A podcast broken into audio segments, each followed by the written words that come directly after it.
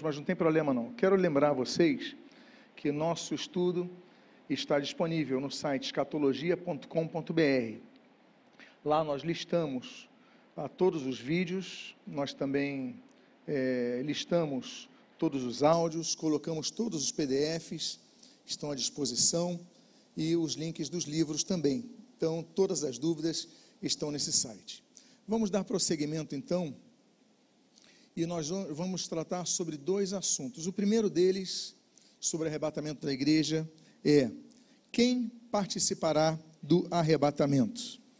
Eu abro a Bíblia então no primeiro texto, que é o texto de 1 Tessalonicenses, capítulo 4, versículos 15 a 17, quando o texto diz: E pela palavra do Senhor, ainda lhes declaramos o seguinte: nós, os vivos, os que ficarmos até a vinda do Senhor, de modo nenhum precederemos os que dormem, porque o Senhor mesmo, a sua, dada a sua palavra de ordem, ouvida a voz do arcanjo e ressoada a trombeta de Deus, descerá dos céus, e os mortos em Cristo ressuscitarão primeiro. Depois, nós, os vivos, os que ficarmos, seremos arrebatados juntamente com ele, com eles, entre nuvens, para o encontro com o Senhor nos ares e assim estaremos para sempre com o Senhor. Vamos orar, Pai amado Deus bendito. Havemos de continuar essa série de mensagens, tratando aqui sobre o arrebatamento da igreja. E a pergunta que deve ser feita é: quem participará do arrebatamento da igreja? Será que apenas por sermos membros de uma igreja nós subiremos? Será que é porque apenas por nascermos num ambiente evangélico nós subiremos. As perguntas, então, que serão aqui traduzidas pelas respostas bíblicas, devem ser chanceladas pelo Espírito Santo em nossos corações. E o que nós pedimos é que estejamos atentos ao que havemos de ouvir nesta manhã. O que nós pedimos, nós fazemos agradecidos em nome de Jesus. Amém e amém. Fica então a pergunta: quem participará do arrebatamento da igreja? Quero dizer para vocês que o arrebatamento da igreja não será um evento evangelístico. Não vai ser um evento para anunciar a salvação a ninguém. Pelo contrário, longe disso, será para resgatar os já salvos do juízo que vai se iniciar na terra. O texto de Hebreus, capítulo 9, no versículo 28, diz: Assim também Cristo, tendo se oferecido uma vez por todas para tirar os pecados de muitos, aparecerá uma segunda vez, não para tirar pecados. Eu vou repetir essa frase. O Senhor Jesus, Cristo, tendo se oferecido uma vez para tirar por todas, para tirar os pecados do mundo, aparecerá outra segunda vez, não para tirar pecados, mas para salvar aqueles que esperam por ele. Eu coloquei um quadro aqui que eu devia ter colocado no último, no último domingo, mas não tem problema, coloco agora, que esse é o quadro do arrebatamento da igreja. Explica então é, como vai proceder o arrebatamento da igreja. Nós temos, da minha esquerda para a direita, nós tratamos inclusive sobre as dispensações da inocência até a dispensação da lei mosaica. Aí veio Cristo, você pode ver no gráfico essa cruz vermelha Veio Cristo e começa então a dispensação da graça. Nesse período surge a igreja. Esse período, que está à direita da cruz, é o período que nós estamos vivendo hoje: a dispensação da graça, a dispensação eclesiástica, a dispensação da igreja.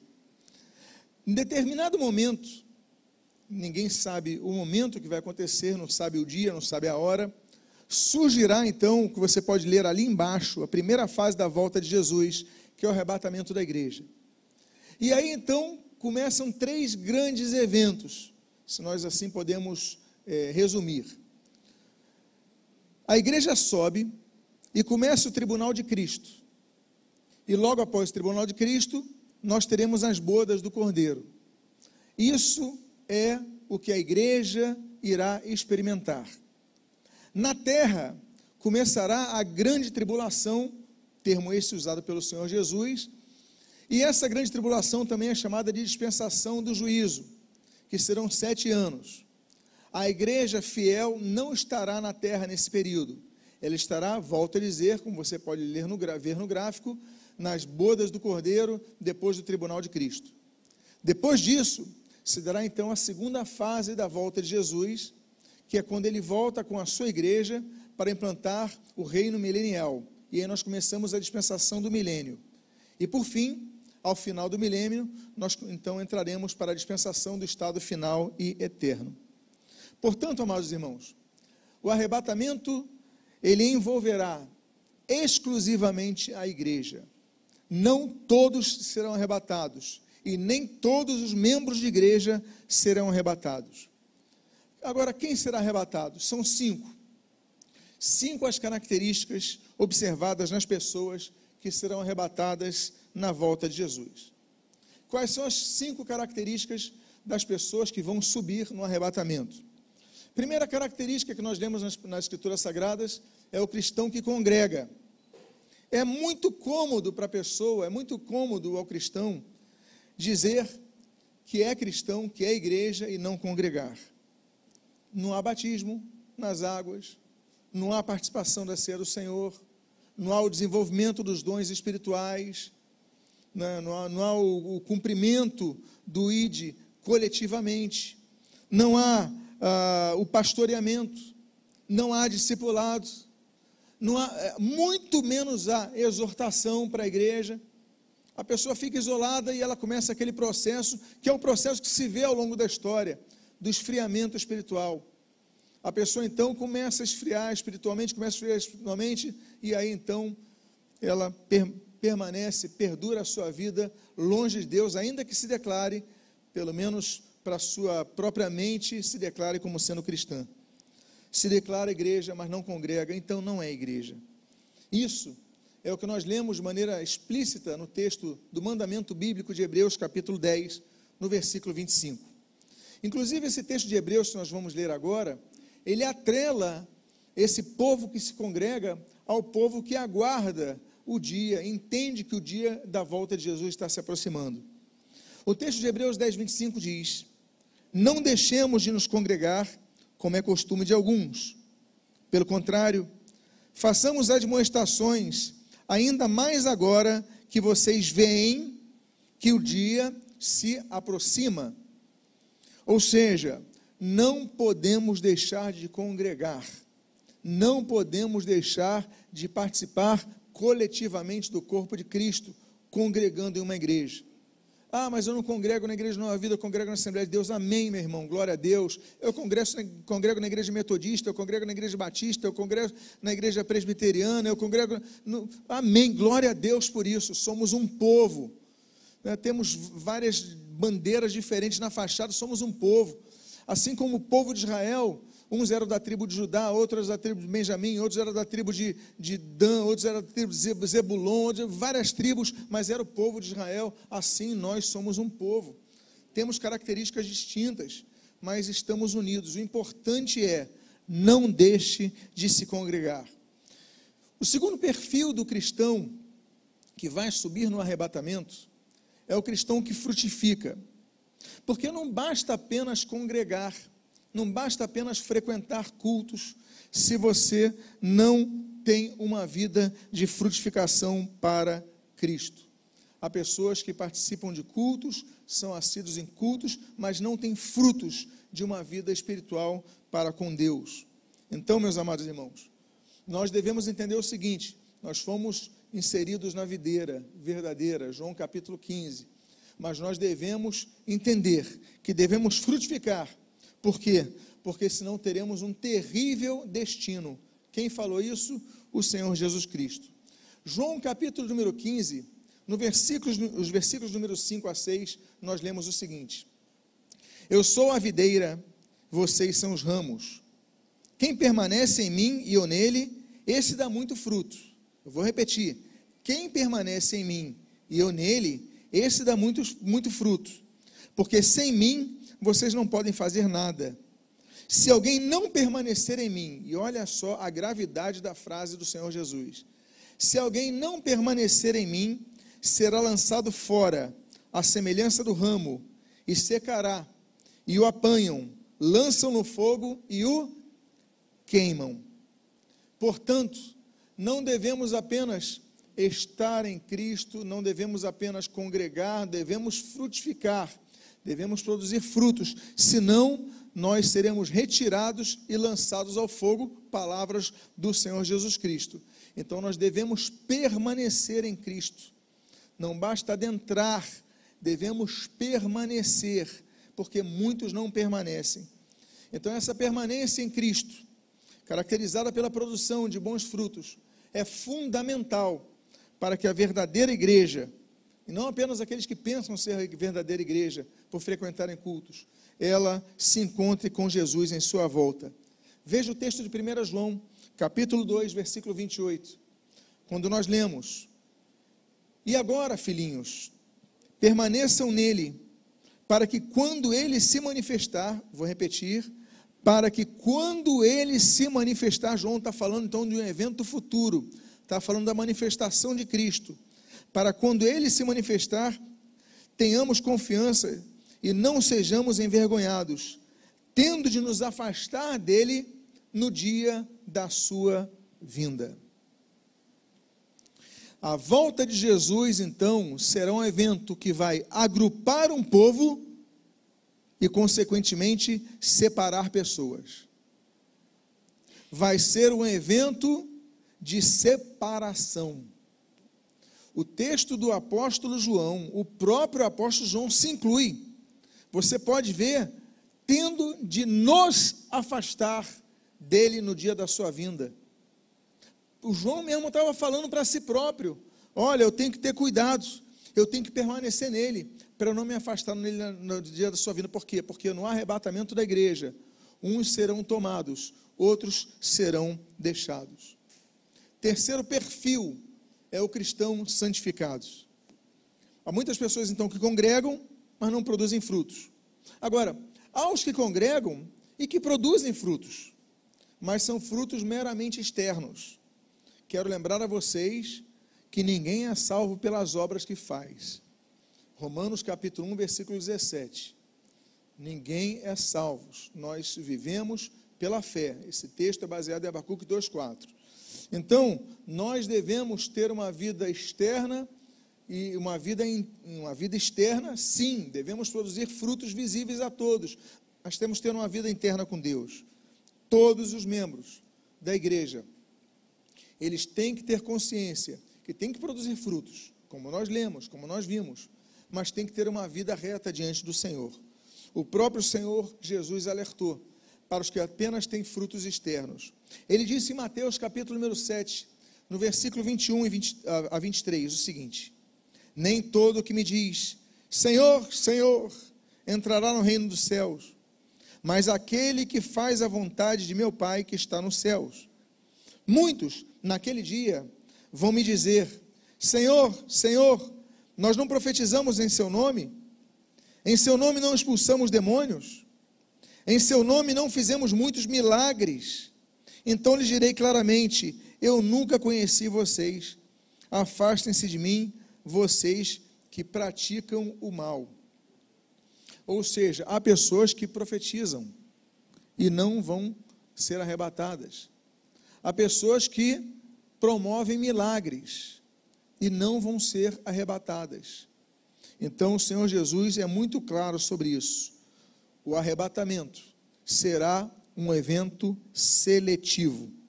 E a identidade da igreja, ela será vislumbrada naquilo que o texto de Hebreus, capítulo 12, versículo 14 diz, como nós podemos ler agora. Busquem a santificação, sem a qual quantos verão o Senhor? Ninguém verá o Senhor. Então a igreja, ela tem que ser santificada. Ela tem que lutar pela santificação. A santificação é um processo de luta, é um processo que exige postura. E aí então o, o apóstolo Paulo, ele faz essa analogia da igreja separada para Cristo com o próprio casamento ali, como nós lemos em Efésios, capítulo número 5, versículos de número 25 a 27. Diz o texto: Maridos, que cada um de vocês ame a sua esposa, como também Cristo amou a igreja e se entregou por ela, para que a santificasse, tendo-a purificado por meio da lavagem de água pela palavra, para apresentar a si mesmo como igreja gloriosa, sem mancha, nem ruga, nem coisa semelhante, porém santa e sem defeito. Então, o arrebatamento da igreja, ele não apenas virá para, para levar a igreja consigo, porque ela não vai levar tijolos, ela não vai levar letreiros, ela não vai subir púlpitos, ela vai levar pessoas, pessoas que congregam, pessoas que têm uma vida de frutificação, pessoas que têm uma vida santificada. Agora, um quarto tipo dos cinco tipos de pessoas que vai ingressar no arrebatamento da igreja é o cristão vigilante. Por quê? Porque não basta apenas congregar se não produzir frutos. Não basta congregar e produzir frutos se não tiver uma vida santa. Não basta ter uma vida santa se você não vigiar. O cristão vigilante e aqueles que vigiam, eles subirão. O próprio Senhor Jesus, no capítulo escatológico de Mateus, capítulo 24, ele diz o seguinte nos versículos 39 a 42: Assim também, assim será também a vinda do Filho do homem. Então dois estarão no campo, um será levado e o outro será deixado. Duas mulheres estarão trabalhando no moinho, uma será levada e a outra será deixada. Portanto, o que, que ele diz? Vigiem, porque vocês não sabem em que dia virá o Senhor de vocês. E por fim, o último perfil, a última característica que nós podemos perceber pelas Escrituras do cristão que será arrebatado por Cristo é aquele que aguarda a sua volta. Isso foi falado agora durante o louvor. O cristão que anseia a volta de Jesus, que deseja a volta de Jesus, que anela pela volta de Jesus, que almeja a volta de Jesus. Ou seja, ele é quem vai subir. Assim como o noivo que anseia casar-se com a sua noiva, ele tem o desejo, ele tem expectativa, ele tem a vontade, ele tem o um anelo, ele, então ele quer. Nós devemos ser assim quanto à volta de Jesus muitas igrejas, elas fazem muito bem o fato de pregarem o Evangelho, pregarem o arrependimento, pregarem a necessidade do estudo das Escrituras, a vida de oração. Doutrinariamente, as igrejas fazem muito bem com o que tem feito em relação à sua função do, do, do ensinamento bíblico. Mas uma coisa elas podem falhar, se não falarem sobre a volta de Jesus se não incluírem o iminente arrebatamento nos ensinos dos seus púlpitos. Por quê? Porque nossa expectativa é essa, como também foi falado aqui no louvor. Nós devemos ter a expectativa para esse evento. Filipenses capítulo 3, do versículo 20 e 21 nós lemos: Pois a nossa pátria está nos céus, de onde também aguardamos o Salvador, o Senhor Jesus Cristo, o qual transformará o nosso corpo de humilhação para ser igual ao corpo da sua glória. Então tem que ser um sentimento de amor, o vislumbrado. Nós devemos é, ter esse sentimento de uma pessoa que anela por se encontrar com o Senhor Jesus Cristo. O apóstolo Paulo, ele estava para ser martirizado. Todos conhecemos as obras do apóstolo Paulo, então nós conhecemos os seus escritos, sua biografia. Mas na sua derradeira carta, na última carta que ele escreve antes de morrer, ele demonstra esse anelo. Diz o texto na sua última carta, que é 2 Timóteo, no capítulo 4, no versículo 8, o seguinte: Desde agora me está guardada a coroa da justiça, que o Senhor, reto juiz, me dará naquele dia. Então ele fala: então vai chegar o dia que ele me vai dar a coroa da justiça, eu vou recebê-la. O dia do galardoamento, o tribunal de Cristo, que nós vamos falar posteriormente. Então, desde agora está me, guarda, me está guardada a coroa da justiça, que o Senhor, reto juiz, me dará naquele dia. E não somente a mim, mas, olha só, a todos os que, o que? Amam a sua vinda. Você ama a vinda do Senhor Jesus? Você espera a vinda do Senhor Jesus, você aguarda a vinda do Senhor Jesus. Então, essa coroa da justiça, ela está guardada para os que amam a sua vinda. Então, ame a vinda do Senhor Jesus. Você pode ver então as cinco características que nós observamos do povo que vai subir no arrebatamento.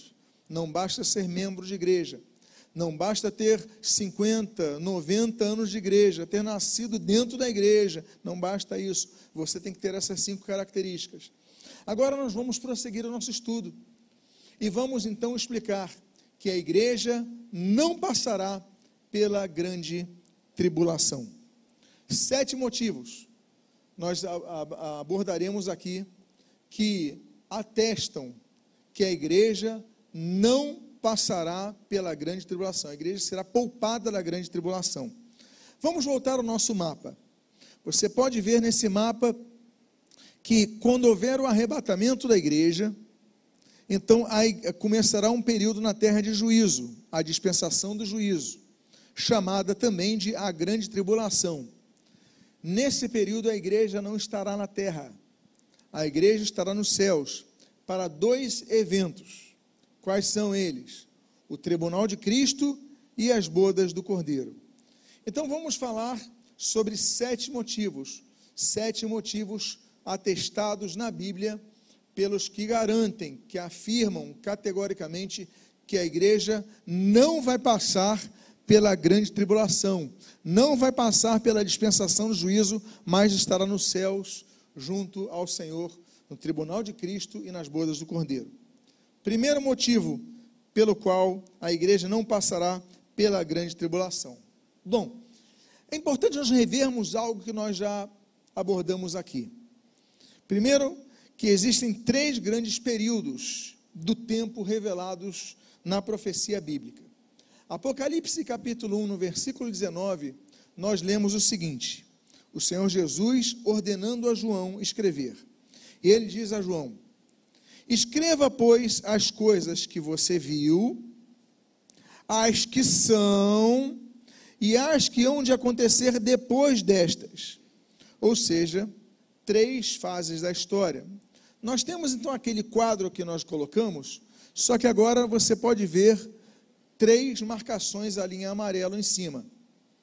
E aí, dividindo todos os períodos da história, resumindo todos os períodos da história em apenas três fases. A primeira fase, as coisas que você viu, da dispensação da inocência até a dispensação da lei. Então, são as coisas que você viu. Vem Jesus, surge a dispensação da graça surge a igreja. A igreja, então, até então, como nós já estudamos, era um mistério a ser revelado. A igreja é revelada, a igreja é manifesta. E nós vivemos nesse período da dispensação da graça. Portanto, nós indo ali naquele quadrinho lá de cima, no amarelo, no segundo, nós vemos as coisas que são. É o período que nós estamos vivendo, é o período de vermos os sinais da volta de Jesus tudo que aponta para as coisas, aponta para as coisas que vão acontecer, que é o que vai ocorrer após o arrebatamento da igreja. Então, as coisas que você viu, as coisas que são e as que vão acontecer depois destas.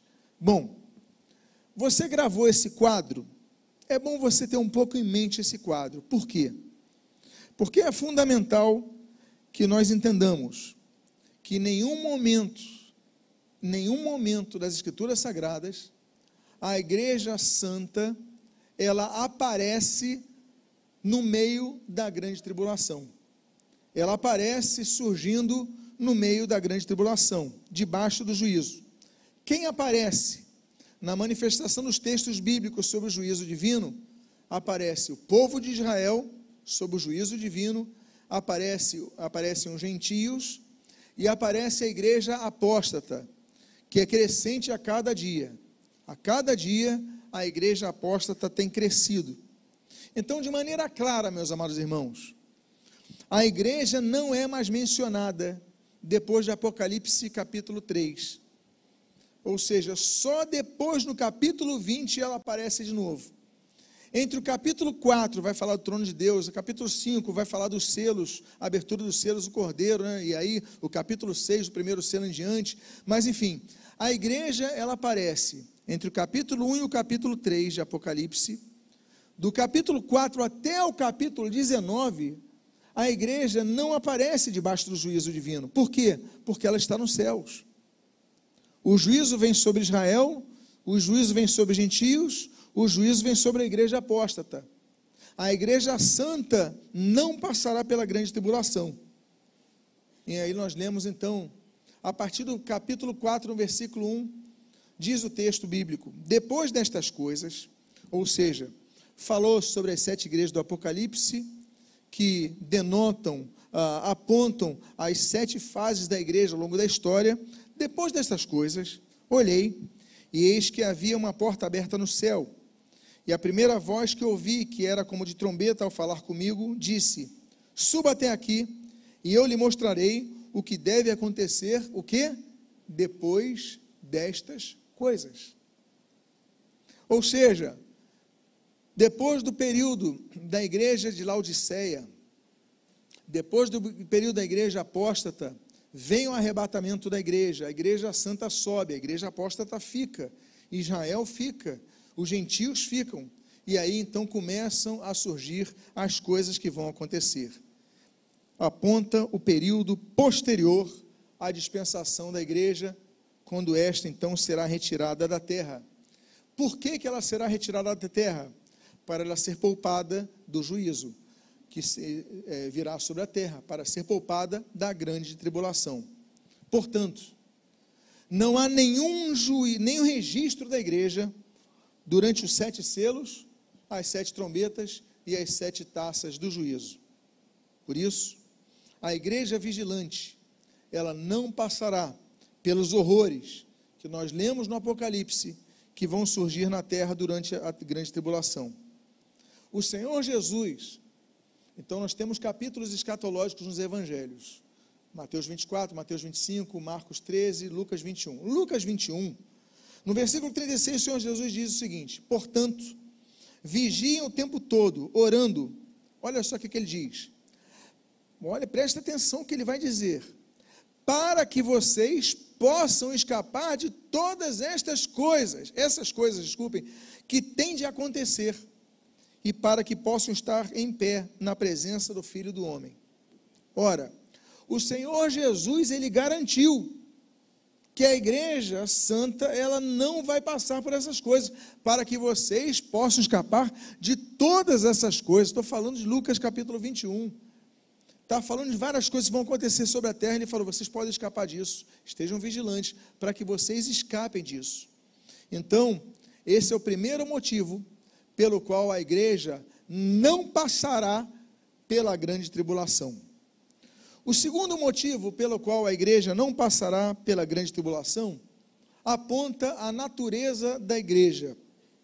Porque a igreja, ela foi feita para ser preservada do juízo da ira divina. Apocalipse capítulo 16, nós lemos no seu primeiro verso: ouvi uma voz forte vinda do santuário, dizendo aos sete anjos: Vão e derramem sobre a terra as sete taças da ira de Deus. A ira de Deus será manifesta no derramar de sete taças sobre a terra. Agora, o texto de Romanos, capítulo 5, versículo 9, ele diz o seguinte: então é um fato que a ira de Deus vai ser manifesta sobre a terra ela está sendo aguardada. Tudo injustiça, tudo que nós vemos, um dia vai vir o juízo sobre isso. Está acontecendo, um dia vai vir o juízo. Olha, isso é atestado biblicamente. Agora, Romanos capítulo 5, versículo 9 diz o seguinte: Logo, muito mais agora, sendo justificados pelo seu sangue, seremos por ele o que? Salvos do que? Da ira. Então, há um segundo motivo, é a promessa que a igreja será salva do dia da ira, do dia do derramar da ira divina. A igreja não vai passar pelo juízo da ira, não vai passar pela grande tribulação. E isso é atestado de maneira muito mais clara quando o apóstolo dos gentios escreve na sua primeira carta aos Tessalonicenses, capítulo 1, versículo 10 capítulo 5, versículo 9, o seguinte: para guardar dos céus o seu filho, a quem ele ressuscitou dentre os mortos, a saber, Jesus, o que? Que nos livra da ira, o que? Vindoura. A ira que vai vir, vai ser manifesta. Jesus que nos livra. A igreja vai ser livre da ira. Quem diz que a igreja vai passar pela grande tribulação precisa atentar para textos como estes. E o texto do versículo, capítulo 9, versículo, capítulo 5, versículo 9 diz: Porque Deus não nos destinou para a ira, está falando para a igreja, mas para alcançar a salvação mediante nosso Senhor Jesus Cristo. Deus não nos destinou para a ira, Deus nos destinou para a salvação. Então, a igreja não vai passar, e esse é o segundo motivo pelo qual nós podemos afirmar de maneira categoricamente bíblica que a igreja não passará pela grande tribulação, porque tem gente que diz, que, inclusive, nós estamos vivendo a grande tribulação, nós estamos longe disso. Terceiro motivo pelo qual a igreja não passará pela grande tribulação. A igreja não vai estar mais na terra. Durante o cumprimento das profecias que nós vemos nos capítulos já citados aqui, Mateus 24, Mateus 25, Lucas 21, e todos os, os capítulos entre Apocalipse capítulo 6 e o Apocalipse capítulo 18, versículo 24, a igreja está falando dos juízos. Você lê Mateus 24 e vai acontecer isso, e vai acontecer aquilo, e vai acontecer aquilo outro, não é para gente. Isso não é para gente, isso não é para a igreja, a igreja vai estar no céu, isso é para quem ficar. Então, meus amados irmãos, isso aponta a consolação que nós temos. Nós seremos consolados, somos consolados, porque não vamos passar por isso, pela ira futura. O texto nós já lemos domingo passado, mas vou ler agora para dar uma ênfase ali no final dele, em 1 Tessalonicenses capítulo 4, versículos 16 a 17, diz o seguinte: Porque o Senhor mesmo, dada a sua palavra de ordem, ouvida a voz do arcanjo e ressoada a trombeta de Deus, descerá dos céus, e os mortos em Cristo ressuscitarão primeiro. Depois nós, os vivos, os que ficarmos, seremos arrebatados juntamente com eles entre nuvens, para encontro com o Senhor nos ares. E, assim, estaremos para sempre com o Senhor. Olha o que ele diz no final. E agora nós destacamos isso. Portanto, consolem uns aos outros com essas palavras. Consolem uns aos outros, porque a gente vai ser arrebatado. Consolem uns aos outros, porque a gente não vai passar pela ira. Consolem uns aos outros, porque a gente não vai passar pelo derramar das taças do juízo sobre a terra. Então, é motivo de consolação que a Bíblia nos traz. Quarto motivo, pelo qual a igreja não passará pela grande tribulação. A igreja, que a habitação do Espírito Santo, ela tem função de ser a sal da terra, ela vai ser retirada da terra antes da manifestação do anticristo, o iníquo. Ocasião, então, que não vai haver mais restrição às suas atividades satânicas. Veja o que diz o texto de 1 2 Tessalonicenses, capítulo 2, versículos 1, 7 e 8. Irmãos, no que diz respeito à vinda de nosso Senhor Jesus Cristo e à nossa reunião com Ele, então ele está falando das coisas referentes à volta de Jesus. E ele fala o seguinte no versículo 7: Porque o mistério da iniquidade já opera, e aguarda somente que seja afastado aquele que agora o detém.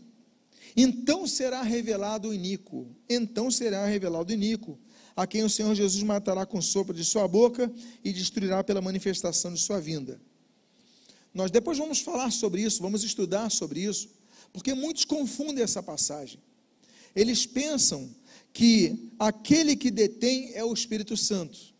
Ele será retirado da terra, mas o Espírito Santo não pode ser retirado da terra porque ele é Deus. E Deus é onipresente, é onisciente, é onipotente, mas ele é onipresente, ele não pode ser retirado. Quem vai ser retirado da terra? É a igreja, o sal da terra. Então, meus amados irmãos, o Espírito Santo permanece em todo local, em todo espaço, de maneira infinda e ilimitada, como sempre permaneceu. Quem vai ser retirado, que detém a manifestação do anticristo, é a igreja, que tem a presença do Espírito Santo, que é o sal da terra. Então, quando a igreja for arrebatada, o iníquo vai se manifestar. Ele pode estar vivo hoje? Pode. Podemos elocubrar quem seja? Podemos. Depois, em alguns domingos, falaremos sobre as características do anticristo. Agora, uma coisa é certa: ele vai se manifestar quando a igreja não estiver mais aqui na terra.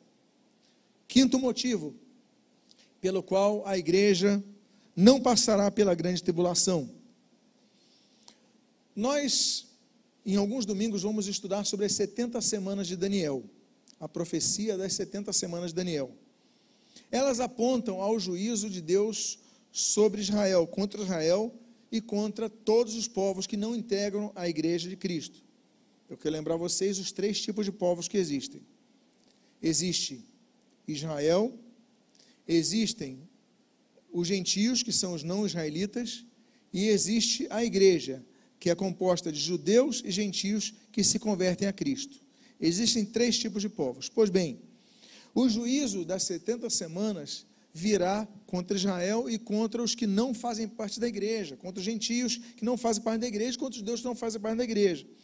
Agora, o texto então especifica isso, que esse juízo essa última semana de Daniel vai acontecer contra aquele povo.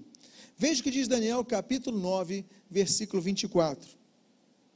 70 semanas estão determinadas para o seu povo e para a sua santa cidade, é um dos nomes dados a Jerusalém, para acabar com a transgressão, para dar fim aos pecados, para espiar a iniquidade, para trazer a justiça eterna, para selar a visão e a profecia e para ungir o santo dos santos. Ou seja, depois vamos estudar sobre isso, mas essas 70 semanas, elas não mencionam a igreja, elas não mencionam na última semana a igreja, elas mencionam que vai vir sobre Israel, vai vir sobre Jerusalém o juízo, e tudo que nós já vimos, estamos vendo, estamos acompanhando, é pano de fundo para tudo que está sendo preparado para o ataque a Israel. Enfim, então a igreja não vai passar pela grande tribulação. Sexto e penúltimo motivo pelo qual, pelo qual a igreja não passará pela grande tribulação. Jesus, ele explicou que a sua volta seria como nos dias de Noé, no qual tanto ele, Noé, como sua família foram poupados do juízo, quando esse juízo foi executado sobre a humanidade. Veja o que diz o capítulo 24 de Mateus, nos versículos 37 a 39. Pois, assim como foi nos dias de Noé, assim também será a vinda do filho do homem. Opa! Então já temos aqui uma menção clara de Jesus de como será o arrebatamento. Assim como foi nos dias de Noé, assim também será a vinda do filho do homem.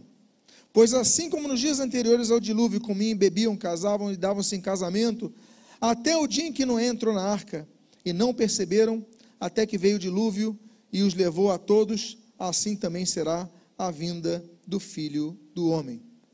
Portanto, meus amados irmãos, somente depois de a igreja, assim como Noé, ser recolhida na arca, virá o dilúvio, virá o juízo. Jesus, ele fala, vai ser igualzinho como foi Noé. Noé pregou arrependimento, a igreja prega o arrependimento. Noé manifesta a vinda do juízo, a igreja manifesta a vinda do juízo. Mas chega um momento que Deus fala: agora não é, você e tua casa vão ser recolhidos à arca, porque eu vou vir com juízo. Vai chegar um momento que, assim como nos dias de Noé, Jesus então vai chamar a igreja para o arrebatamento, vai ser recolhida na arca, vai ser recolhida nos céus. E aí então, como veio nos dias de Noé, veio o dilúvio e trouxe juízo sobre a terra, virá o dilúvio sobre a terra mas não afetará Noé e a sua casa, não afetará a igreja do Senhor Jesus Cristo. E por fim, o último motivo pelo qual a igreja não passará pela grande tribulação. Quanto aos demais povos que serão incluídos na grande tribulação, observa-se que estes não perseveraram em seguir a Cristo, apostatando da fé, diferentemente da igreja fiel que é exemplificada pelos cristãos de Filadélfia, aos quais Deus prometeu que os guardaria na hora da provação. A igreja de Filadélfia representa a igreja que permanece fiel, mesmo diante das, das, do, do, do contexto geral que nos rodeia. Não é a igreja de Laodiceia, é a igreja de Filadélfia. E ali nós temos então um texto que antecipa o texto que eu vou ler da igreja de Filadélfia, que é Apocalipse 3. Mas eu vou ler o texto de 2 Timóteo, capítulo 2, os versículos 10 a 12. O texto diz: Por esta razão, tudo suporto por causa dos eleitos, para que também eles obtenham a salvação. Eles obtenham, venham a obter a salvação que, que está em Cristo Jesus com glória eterna. Fiel é esta palavra. Se já morremos com Ele, também viveremos com Ele. Se perseverarmos, também com Ele reinaremos. Opa! Então é se perseverarmos, é que nós reinaremos com Ele. Se o negarmos, ele, por sua vez, nos negará. E aí eu vou para o texto de conclusão de nosso estudo, que é o de Apocalipse, capítulo 3, do verso 10 a 11. Sétimo motivo pelo qual a igreja não passará pela grande tribulação. A Bíblia diz: Você guardou a palavra da minha perseverança, por isso, também eu guardarei na hora, o guardarei na hora da provação que há de vir sobre o mundo inteiro. Também eu o guardarei na hora da provação de que, que há de vir sobre o mundo inteiro, para pôr à prova os que habitam sobre a terra. Venham sem demora, conserve o que você tem, para que ninguém tome a tua coroa. Hoje nós então encerramos esta série de estudos agrupadas em dois domingos a respeito do arrebatamento da igreja. E no próximo estudo, nós vamos então falar sobre a primeira ressurreição e a glorificação do corpo. Primeira ressurreição em suas etapas e a glorificação do corpo. O que, que vai acontecer conosco na primeira ressurreição? O que, que vai acontecer com o nosso corpo? O que, que vai acontecer com as nossas características? Como é que nós eh, ficaremos, seremos como nos transformaremos após a vinda de Jesus no arrebatamento da igreja. Então, próximo domingo, a primeira ressurreição e a glorificação do corpo. Lembrando a vocês que o nosso estudo está disponível em escatologia.com.br, com todas as anotações, as menções disponibilizadas nos slides, os gráficos, está tudo ali, sempre até 48 horas depois do estudo. Que Deus possa ter abençoado a sua vida de maneira rica e abundante em nome de Jesus. Amém, queridos? Vamos ficar de pé, vamos fazer uma oração.